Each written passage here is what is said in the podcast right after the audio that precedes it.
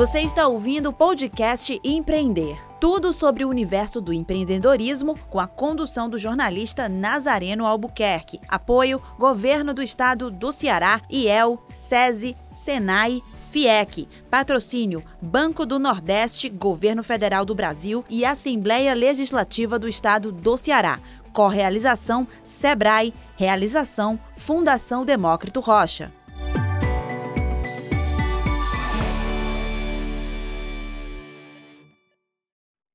Olá, está começando mais um podcast Empreender. Seguimos em 2021 trazendo informação de qualidade para ajudar você, micro e pequeno empreendedor, a alavancar seu negócio. Neste podcast, você vai conferir dicas e histórias inspiradoras de gente que apostou no sonho de empreender. Para ter acesso a todo o conteúdo do projeto, basta acessar seminarioempreender.com.br. Bem, você que abre sua cervejinha aí aos finais de semana, no happy hour com os amigos, pode até se achar moderno, mas a bebida data de milhares de anos atrás e acredita-se que seu desenvolvimento caminhe lado a lado com o da humanidade. Descoberta muito provavelmente por acaso, seu efeito inebriante já foi inclusive atribuído aos deuses. De lá para cá, a bebida já foi servida como alimento em rituais religiosos e mais recentemente inserida nas mesas como uma bebida, digamos assim, social. Mais recentemente ainda, de uns 100 anos para cá, a iguaria começou a ser produzida em larga escala, deixando o seu fazer artesanal, surgindo uma pilsen mais massificada, digamos assim, que ganhou os mercados mundo afora. Só que de uns tempos para cá, a cerveja artesanal voltou a ganhar força e muitos pequenos empreendedores notaram em um filão de mercado que trabalha sabores, texturas e aromas, mais parecidos com aquela bebida lá dos deuses. Mas o mercado para os pequenos não é fácil, porém vem numa crescente no país. E no episódio de hoje, vamos falar sobre este segmento. E para provar a expansão desse mercado das cervejarias artesanais, nossos convidados de hoje representam diversos setores, mostrando que o segmento tem muita força e pano para manga para crescer por aqui. Temos duas cervejarias artesanais, a Captosa e a All Green, um sommelier de cervejas e ainda uma jornalista especialista em comunicação e marketing cervejeira. Sejam muito bem-vindos aqui ao podcast empreender. Gente, eu queria começar aqui já. Apresentei vocês muito aleatoriamente, né? Mas temos Fernando, Carol, Dedé, Bruno e Taiga. Queria que vocês começassem aqui se apresentando um pouco para os nossos ouvintes entenderem de quem que a gente está falando. vou começar aqui quem está aqui no meu primeiro quadrinho, vocês não estão vendo, mas eu estou, né? Vou começar aqui com a Captosa, Carol e Fernando. Podem se apresentar. Olá, tudo bom? Obrigada pelo convite, Camila. Eu sou a Carol Zines, é, Fernando Chaves, meu marido, vai se apresentar. Nós, nós acabamos de abrir a cervejaria Captosa, aqui em Fortaleza. É, depois de dois anos de ter um bar também, cervejeiro. Isso. E eu sou o Fernando Chaves, sou sócio aqui da Captosa e sou cervejeiro-chefe aqui. Também sou sommelier de cerveja, né? Quem tem essa formação, não atuo é, hoje em dia, e já fui cervejeiro caseiro por oito anos. Hoje em dia é profissional. Vai, Dedé, se apresenta aí.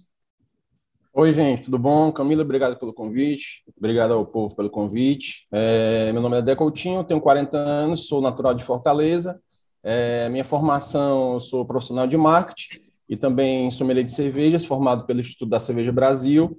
Comecei na cerveja é, porque eu era empresário no ramo de alimentos e bebidas e foi surgindo um maior interesse em relação à bebida. Então, a gente se capacitou, foi atrás e unir essa paixão para empreender nesse setor e também no mercado é, na parte mais forte em relação à sommeliaria, educação cervejeira.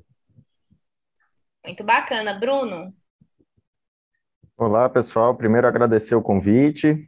É, eu sou Bruno, tenho 24 anos, sou cervejeiro aqui na Allgrain, não sou o único cervejeiro. Temos eu e, eu e o Eduardo, e é isso. Taiga. Oi, meu nome é Taiga, eu sou jornalista e sommelier de cerveja. Eu atuo na comunicação um pouco mais de 10 anos e voltado para o mercado de cerveja fazendo 9 anos.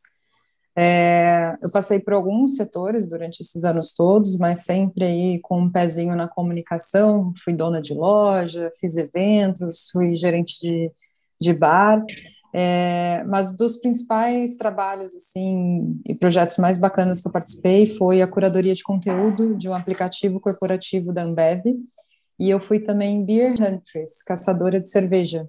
Eu viajava o mundo para descobrir novas marcas e negociar novas cervejas para a gente importar para o Brasil e entregar para os nossos assinantes aqui para um e-commerce que, que eu trabalhava.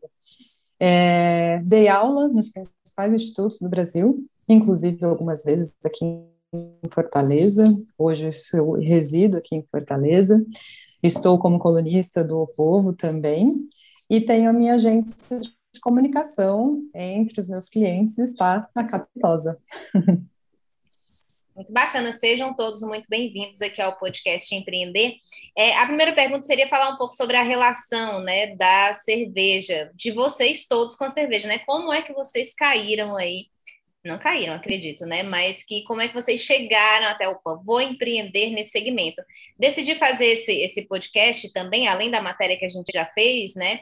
Que inclusive está lá, basta acessar no seminarioempreender.com.br, vocês conferem também uma matéria completa com todos esses nossos convidados aqui, passeando um pouquinho pela história da cerveja, Dedé dá umas dicas também lá, que vai dar umas dicas aqui também para a gente sobre essa questão né, da harmonização. Mas decidi fazer essa, essa matéria com todos esses segmentos, né, todos esses setores que envolvem a cervejaria, justamente pensando que, poxa vida, tem tanta gente, tantos tipos, né? Porque quando você fala em cerveja, você pensa no cervejeiro.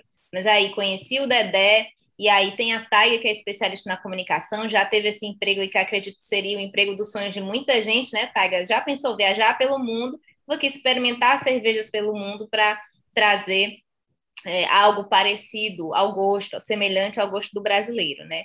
Fiquei pensando nesse trabalho da Taiga também, e aí resolvi juntar todo mundo para falar um pouquinho sobre isso. Então, para iniciar, eu queria que vocês falassem um pouquinho sobre a relação com a cerveja. Começou com a paixão e, e decidiram tornar um negócio, ou perceberam que era um filão interessante e decidiram ir para essa, essa via? Como é que foi para cada um de vocês?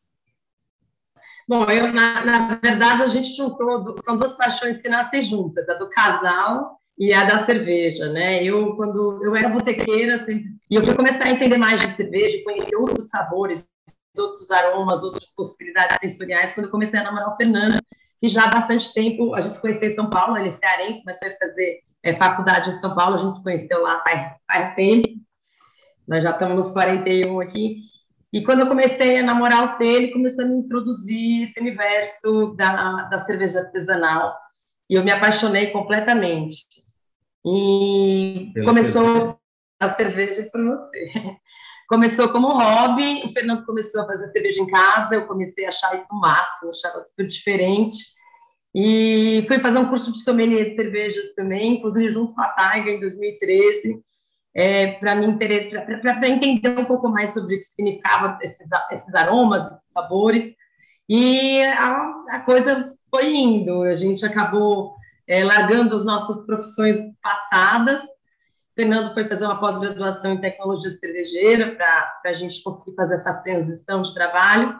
E a gente teve durante dois anos um bar aqui em Fortaleza chamado Gru Cerveja e Café, foi uma escola para nós. Nesse meio tempo, eu fundei um grupo de mulheres cervejeiras, hoje está com 94 é, integrantes, chama Confradelas, a gente faz workshops, a gente faz encontros, na época que podia, né, fazíamos happy hours, e acabei também, fui colunista do jornal Povo durante três anos, é, a, gente, a gente ajudou a montar aqui o curso de sommelier do Senac, então o universo foi se abrindo, né, e acabou que hoje eu sou administradora da Captosa, mas antes de mais nada, mais do que uma empresa, isso aqui é, é a realização de um sonho, é uma paixão para a gente. Então, a cerveja ela nunca deixou de ser paixão. Ela passou a ser profissão, mas ela nunca deixou de ser paixão para mim.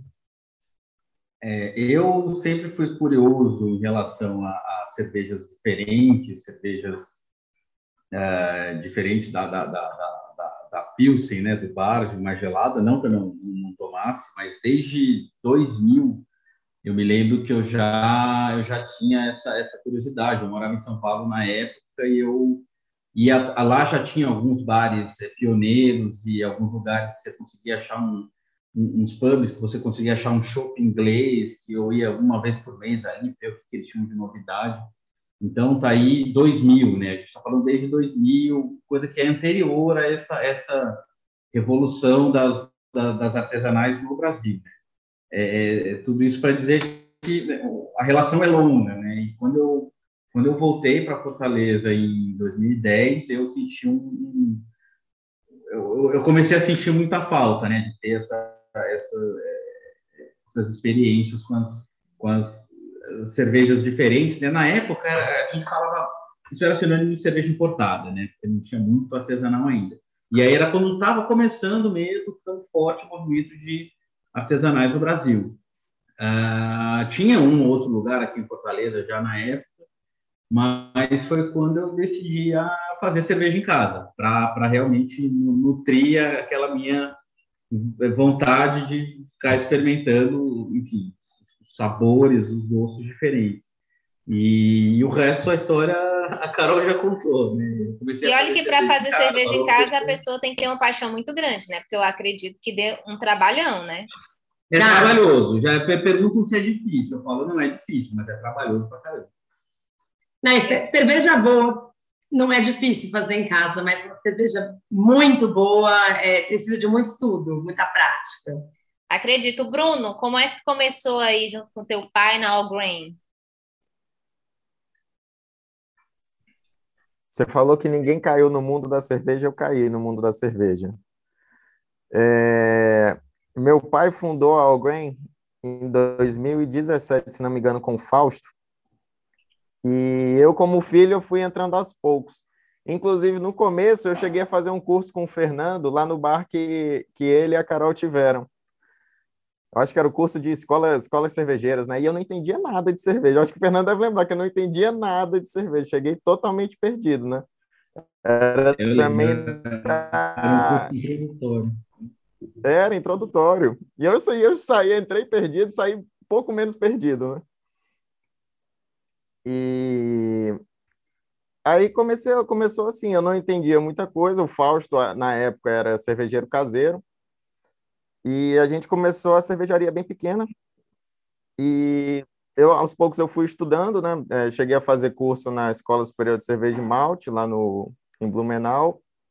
Fui estudando para, aos poucos, conseguir assumir aqui a cervejaria como cervejeiro, né?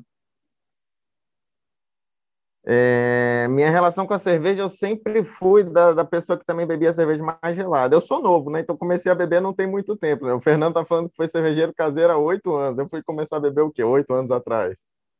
Então sou, sou muito recente. E o meu caminho foi o inverso. Eu comecei a fazer cerveja aqui. E só depois, quando eu conheci o Eduardo, que ele tem um equipamento caseiro, eu comecei a fazer no equipamento menor. Né? Então, primeiro fui na industrial para depois começar como caseiro. Foi Mas no sentido é um... inverso, né? Aí do, do foi, da, da foi no inverso. Exatamente, foi como eu te falei, eu caí aqui de. Meu pai resolveu fundar, eu fui junto e. Caí Vou ver qual é. Acabou enfiando o menino no universo aí das cervejas, né? Exatamente, mas virou uma paixão, né? É um negócio que é, eu até tinha te falado antes. É, cerveja é muito difícil você ver quem, quem sai do negócio porque é uma paixão tão grande. O Fernando e a Carol tinham um bar, mas agora fundaram a cervejaria, né? Porque é uma paixão tão grande pelo, pela, pela cerveja que você não quer abandonar, né?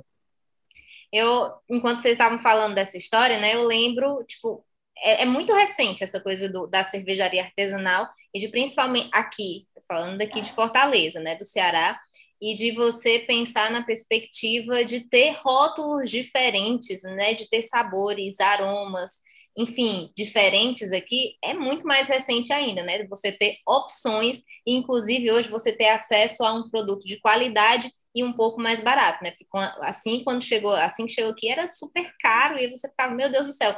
E aí eu lembro que quando eu comecei a, a beber cerveja, eu tomava Skol, né? Aí depois de um e, e só tinha aquelas, só tinha essas, né? Era Skol, Brahma e Kaiser. Tinha Kaiser. Acho, não sei nem se tem Kaiser ainda, né?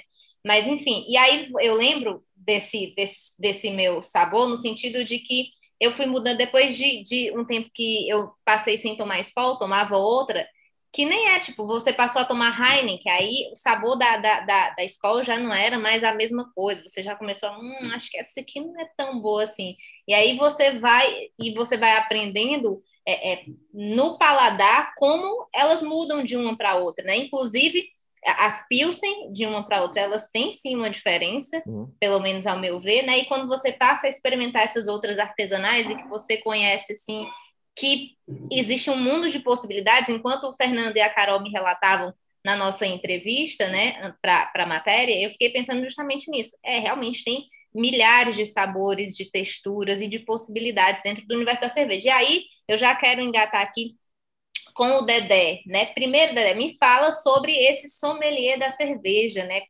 É, é, que a gente, quando fala em sommelier, a gente pensa logo no vinho, né? No, no, mundo dos vinhos aí, que tem um sommelier aí, que fala dos gostos dos queijos, do chocolate, da castanha, que combina com o quê? O vinho, ver, o vinho a, a, tinto e o branco, que combina com o quê? A carne e o peixe, enfim, né? Mas um sommelier da cerveja. Queria que tu falasse um pouquinho sobre esse teu segmento, né? Já que tu a, o Fernando também é, a Taiga também é, é, é, sommelier de cerveja, mas vamos colocar o Fernando hoje aqui, o Dedé aqui hoje como esse esse sommelier aqui, especificamente, já que ele trabalha mais diretamente com isso hoje em dia, né? O que, que é o sommelier da cerveja? Qual que é o, o teu trabalho? E depois queria que tu já respondesse, né? Qual que é a diferença, então, de você pensar nessa Pilsen como o Fernando falou num do, numa das respostas que ele me deu, essa Pilsen massificada, fiquei com esse termo na cabeça agora, só falo Pilsen massificada. Essa Pilsen massificada e a cerveja artesanal, né, com essas inúmeras possibilidades, o que, que, a, que as diferencia? Pronto. Se eu esqueci de alguma pergunta, tu me lembra. São tantas, mas bora lá para a primeira. O sommelier é, de vinhos realmente é bastante conhecido por na história da, da, da, da humanidade, o, o vinho ter tido uma maior publicidade em relação ao Império Greco-Romano. Isso a história mostra. Porque o, na época do Império Greco-Romano, os bárbaros que gostavam de cerveja, que eram os alemães, os celtas, que dariam é, origem aos povos ingleses e os povos belgas, e o vinho ficou é, meio que como sendo a bebida da, da nobreza e a cerveja a bebida dos bárbaros. Mas a gente nota que hoje em dia é, há uma, uma publicidade em relação à sommelier de cervejas e a gente vê que é, o, tudo que o mundo dos vinhos dá em relação a esses aromas e sabores, a cerveja dá muito mais. Por isso que a gente chama universo da cerveja artesanal. Porque realmente, como você falou, é um universo de possibilidades. E o papel do sommelier nisso é muito importante, porque ele é um profissional que ele busca educar esse público que está entrando no universo da cerveja em relação a aromas, sabores, texturas, em relação a estilos. Ele é um profissional que faz harmonizações com gastronomia, é um profissional que trabalha em frente de bares e restaurantes, em distribuidoras. O intuito dele, realmente, como eu falo nas minhas redes sociais, alunos e seguidores, o intuito do sommelier realmente é encantar o público, é, conduzir, guiar, abraçar esses entrantes no universo da cerveja e maximizar, assim, a experiência dessas pessoas com a cerveja.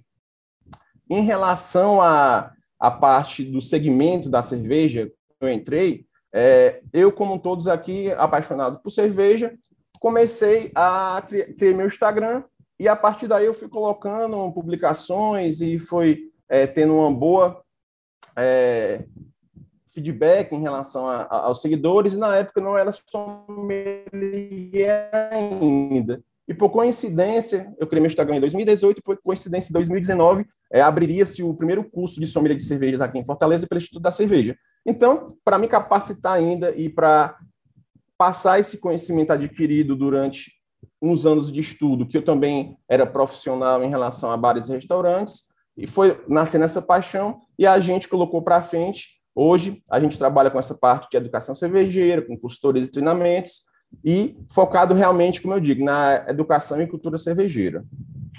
Esqueci Aí, alguma pergunta? Sim, só a questão da diferença né, entre hum. a Pilsen massificada, como disse Fernando, e a cerveja artesanal, né, essa aí que você consegue experimentar milhares de aromas. E uma curiosidade também, né, que eu já tinha ouvido isso alguma é, é, vez, em, algum momento, né, de que uma das coisas que fazem, e aí os cervejeiros podem me falar também, né, Fernando e tal, é, é, Bruno, que o que, fa que fazia, o que faz uma grande diferença na cerveja é a qualidade da água. Tem isso mesmo? Tem sim, tem sim. De acordo com o tipo da cerveja, a água pode ser mais mole ou mais dura, pode ter é, sais minerais e Isso diversos é novo, água outros, mole e água dura, viu? Diversas outras, outras características da água que influem diretamente em estilos tradicionais na história da cerveja. Em relação às cervejas mainstream, que essas populares de supermercado, as pilses massificadas, isso aí nada mais foi do que é, uma adequação a um estilo que já existia, que é o famoso estilo Bohemian Pilsner, que nasceu em 1842 na República Tcheca, que foi uma revolução na época na história da cerveja, porque foi a primeira cerveja dourada, límpida, transparente, bem carbonatada, uma cerveja que revolucionou o mercado. E os americanos, após o pós-guerra, pela dificuldade de conseguir matéria-prima, o malte de cevada, criaram um novo estilo, que é esse estilo American Lager, que pode ou não a pessoa colocar o cervejeiro é, insumos, como arroz, milho e outros. E esse estilo foi bastante massificado e exatamente os, os americanos usaram esse nome Pilsen para surfar nessa onda desse sucesso da Pilsen verdadeira. E por muitos anos a gente consumiu esse estilo achando que era o único estilo que existia de cerveja. Mas a partir da década de 1970, nos Estados Unidos, houve um renascimento da cerveja artesanal nesse país, e em 2000, como o Fernando falou, chega no Brasil, mas de uma forma bem, como é que eu posso falar? Como se fosse Tímida, bem né? germinada, bem germinadazinha, mas começa a partir dos anos 2000 esse essa chegada de, desse, dessa cultura cervejeira aqui no Brasil. Aí o que é que acontece? Aí como é que a pessoa chega na cerveja artesanal? Eu vou dizer a minha experiência, eu acho que é a de todos é o questionamento se existe realmente só um estilo de cerveja, só uma experiência de uma cerveja Pilsen massificada, que é uma cerveja que é leve, é refrescante, cervejinha gostosinha para o dia a dia, mas é neutra em relação a aromas e sabores. Aí, todo mundo que está aqui da cerveja artesanal chegou nesse ponto. Será que existe outro estilo de cerveja? E a gente, por a curiosidade, a gente foi levado a entrar nesse mundo e quando a gente entra, se apaixona e nunca mais sai. Com certeza. Eu só queria, eu só queria esclarecer também que eu, eu, eu coloco esse termo Pilsen massificada, mas de forma alguma de, de maneira pejorativa, tá? É, é simplesmente para caracterizar esse tipo de produto que tem o seu lugar no mercado, tem sua situação de consumo, tem o seu público consumidor fiel, inclusive, e tem o seu lugar na história da cerveja. Mas, sim, é, é, é, ele, é, ele às vezes a gente coloca ele como contraponto à cerveja artesanal. E o problema não é ele, o problema é só ter ele. Né? Acho que a grande briga, batalha nossa dos cervejeiros artesanais, quem estuda cerveja, é ampliar as possibilidades e não fazer um jogo de esse, esse é ruim, esse é bom. Não, é vamos ampliar, vamos expandir nossas experiências sensoriais, entender a cerveja como um produto gastronômico, como um produto que vai nos dar é, experiências diversas. Acho que a, a, é por aí a brincadeira. E essa outra também, né, do lance da Pilsen massificada, aqui, por exemplo, em Fortaleza, né, no clima super quente, que é verão o ano inteiro, uma cervejinha leve, assim, de vez em quando, que você toma ali para aplacar o calor super gelado, né, eu, eu ainda lembro uma experiência que eu tive, fui num bar alemão, e aí a cerveja chegou, ela não era estupidamente gelada. Menina, aí o garçom, ele foi me dar uma aula e eu só escutando. Aí foi aí que eu fui pensar sobre isso, né? Que ele falou que a cerveja ela estava na temperatura adequada para aquele tipo de cerveja. Ela não era a cerveja que é, as outras, né? Que você tomando estupidamente gelada, enfim, por causa do calor e tal. Ela era um outro tipo em que ela tinha uma, uma temperatura X e tal, não sei o que eu disse. Pode, pode botar essa daí. Aí eu fui experimentar essa daí, segundo ele. Agora eu vou aqui na minha amiga Taiga, né, minha colega jornalista Taiga, para saber um pouquinho da Taiga, como é que ela entrou... Eu, eu ainda gost, eu gostaria de abrir um parênteses aí. Pode abrir um, um parênteses, desse Taiga. assunto. Pois manda. Queria te dizer que lembrar que a refrescância ela não vem só do estupidamente gelado. A refrescância vem de outros aspectos da cerveja também. Por exemplo, uma cerveja ácida ela pode proporcionar refrescância. O amargor ele pode te proporcionar refrescância se não for um, um amargor alto, né? É, e a gente tem tende a fazer associações incorretas em relação a isso, né? Justamente porque nós brasileiros não somos, na sua maioria, incentivados a entender sobre gastronomia. sequer sobre a nossa gastronomia, né? Eu sou de São Paulo, hoje em Fortaleza, não conheço muita coisa daqui em relação à gastronomia, estou aprendendo. Mesma coisa acontece quando uma pessoa daqui vai para o sul, enfim. E sobre essa questão de não ter, termos tido acesso a diferentes tipos de cerveja, tem alguns pontos aí também. É, a gente não tinha a agricultura que atendesse possuir os ingredientes básicos para a produção de cerveja. Né? Então aí já era, uma, já era algo que nos dificultava. A gente teve na nossa história produção de outras bebidas, né? Que não foi naturalmente a cerveja. Então a cerveja em outros locais ela surgiu justamente porque a agricultura local possibilitou isso. Quando os alemães e os poloneses vieram, e aí a gente encontra mais facilmente histórias ligadas à, à cultura cervejeira lá no sul, quando eles vieram para o Brasil, eles produziam cerveja, inclusive utilizando de outros recursos que não os ingredientes básicos que a gente encontra hoje. É, tem histórias bem engraçadas de, de, cerveja de polaco, por exemplo, que era uma cerveja feita com muito açúcar, em garrafa PET de, de Coca-Cola, por exemplo, que era uma cerveja, inclusive, é, compartilhada com as crianças, porque era uma cerveja muito. É, é, Entenda-se assim, a gente não está falando de um produto extremamente alcoólico, né? Aliás, a gente não está falando de um produto alcoólico, então era uma bebida de grãos, é, rica, né? Que a cerveja foi assim por muito tempo, não à toa que o pão líquido, o apelido de pão líquido, né, ele existe vindo da Europa justamente por causa disso, porque na cultura do, do, de muitos locais europeus, a cerveja ela estava presente no dia a dia da alimentação mesmo das pessoas, no dia a dia de encontrar a família no final de semana para produzir a tua receita de cerveja, né? Inclusive muitos estilos que a gente conhece vêm desse método. E tem outra questão também. A gente passou por um processo de industrialização de tudo. Hoje a gente vai para o mercado e compra tudo pronto em saquinho. O que, que aconteceu no caso da cerveja? As pessoas se acostumaram a encontrar a cerveja pronta na prateleira. Então ninguém tinha associação de que cerveja poderia ser feita em casa. Tanto a industrialização nos pegou que hoje o pão feito em casa, ele não tem mais nome de pão. Ele tem nome de pão de fermentação natural ou de pão artesanal, justamente porque a gente está precisando resgatar o que era naturalmente feito, mostrar para as pessoas como é mais gostoso e que vale a pena. a cerveja está passando por esse mesmo processo. A gente está mostrando para as pessoas como ela era feita, como ela pode ser mais gostosa e como vale a pena. Pode é até demorar, né? Pode até ser trabalhoso, mas o resultado vai valer a pena todo aquele trabalho e esforço, como o Fernando passou aí oito anos, né, fazendo sua própria cerveja em casa, né, Taiga?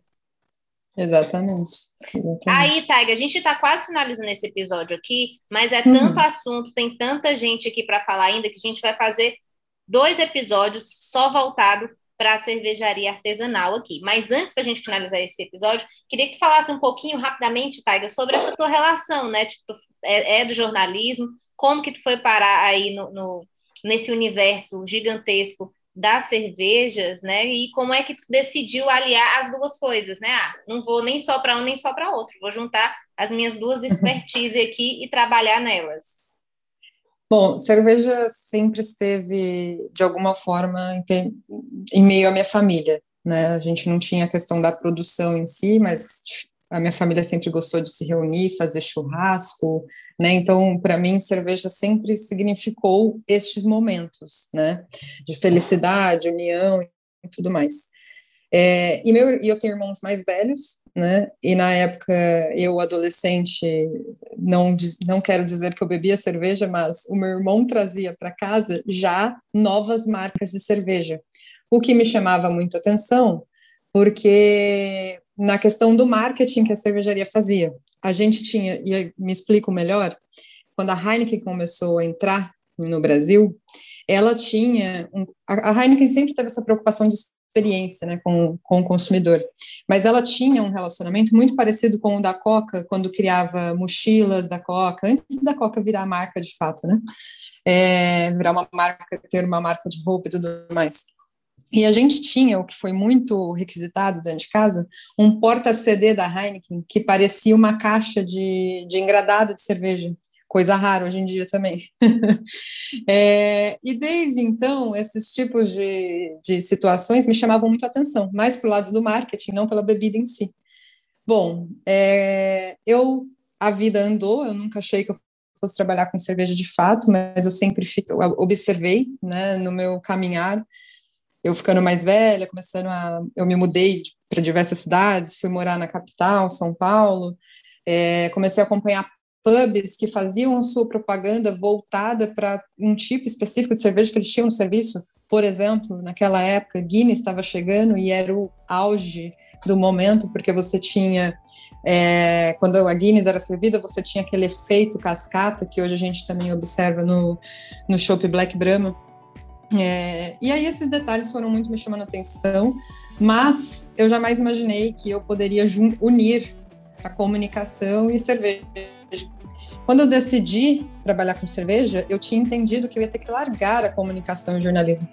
Mas, surpreendentemente, eu abri uma loja de cerveja em Ribeirão e comecei a fazer um curso, justamente porque eu comecei a me dedicar e comecei a buscar informação, comecei a me envolver muito com tudo isso. E as pessoas, ao descobrir que eu era jornalista, eu comecei também a conseguir espaço na comunicação, nas mídias, para falar tecnicamente do assunto. E uma coisa foi levando a outra, e aí muita coisa aconteceu nesses nove anos. Muito bacana. E isso mostra aí a, a, a, amplitude também desse universo da cervejaria que abarca diversos segmentos, né? Não só, não só tem a, a, figura do cervejeiro e nem o dono da cervejaria, né? Existem diversas figuras que caminham aí. Quando tem muita gente falando, né, o tempo do nosso episódio acaba sendo muito curtinho, curtinho. Por isso que a gente vai dividir ele em dois episódios. Então procura aí, clica no mesmo título, só que na parte 2, que essa conversa ainda continua.